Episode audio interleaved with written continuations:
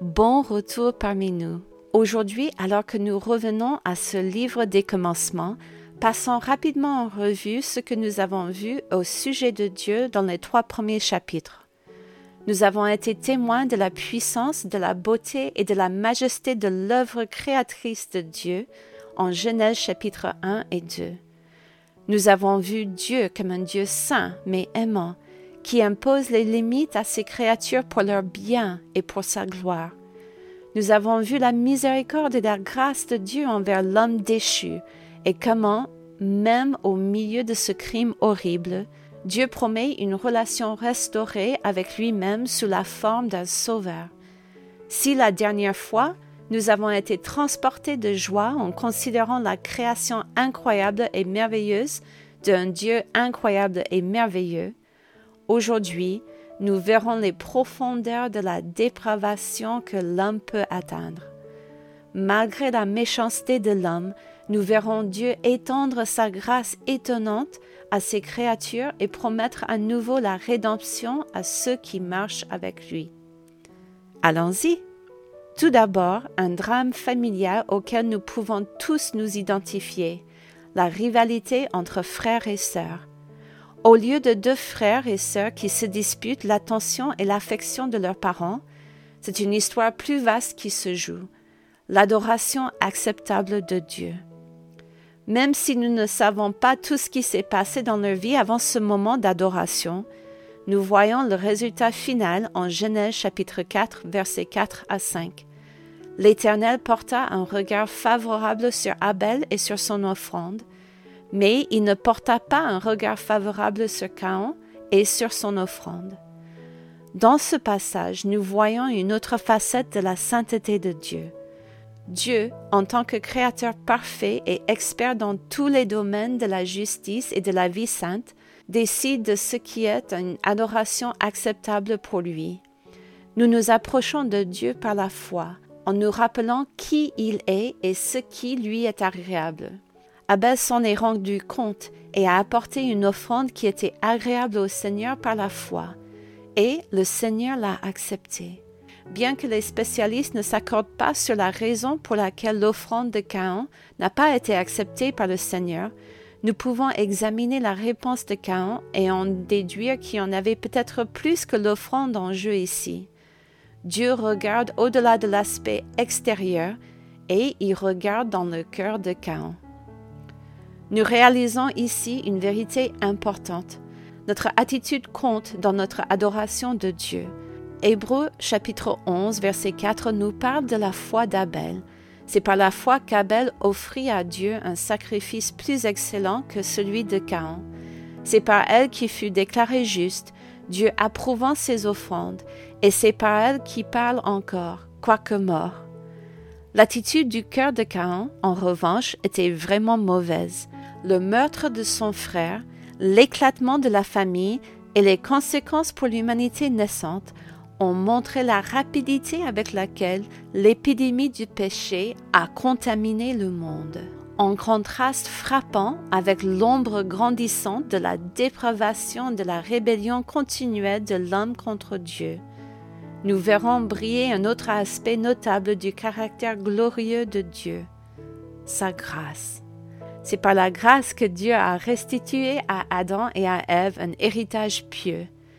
Dans la généalogie qui suit au chapitre 5, nous sommes brièvement présentés à Enoch, un homme dont l'adoration par la foi était si acceptable pour Dieu que Dieu lui a accordé une grâce spéciale et a retiré Enoch de ce monde.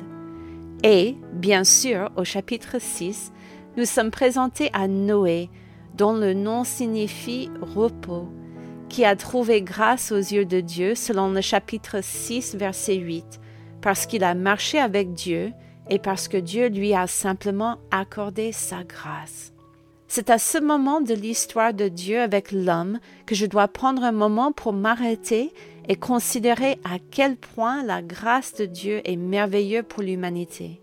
Dès le premier choix auquel l'humanité a été confrontée, elle a choisi la désobéissance, la rébellion, le doute ouvert et le rejet de la parole de Dieu.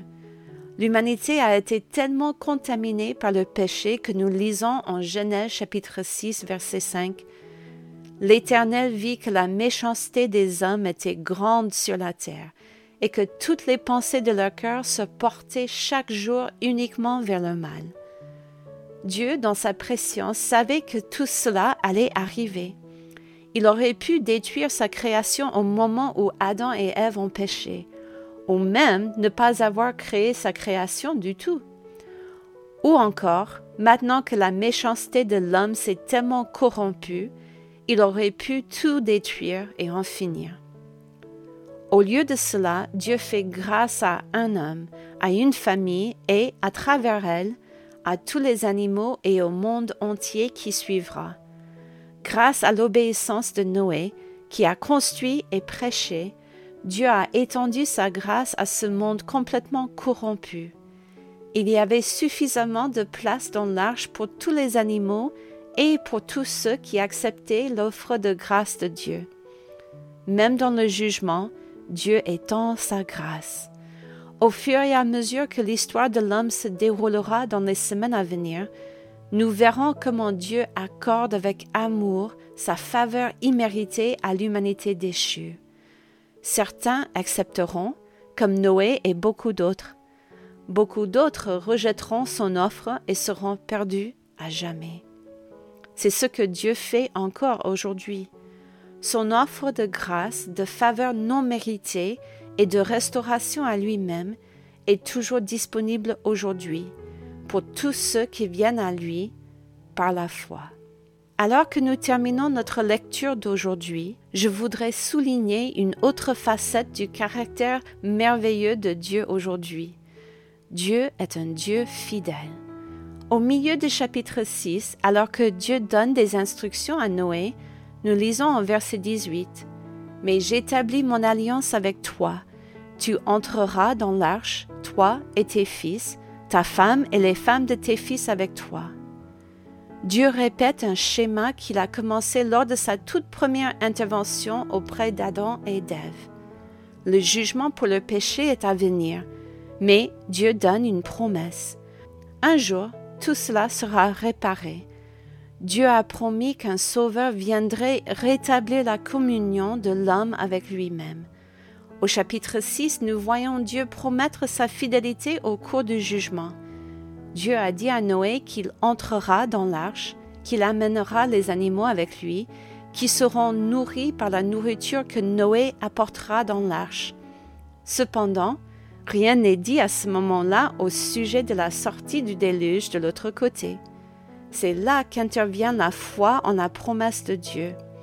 Le Dieu qui les a fait entrer dans l'arche les portera fidèlement à travers cette épreuve du jugement, et Noé sa famille et tous les animaux s'en sortiront. On peut faire confiance à la parole de Dieu, car Dieu est fidèle à ses promesses. La prochaine fois, nous porterons notre attention sur ce nouveau monde après le déluge et sur la conduite fidèle de Dieu au cours de chapitres nouveaux et dangereux sur cette terre nouvellement transformée. À la prochaine!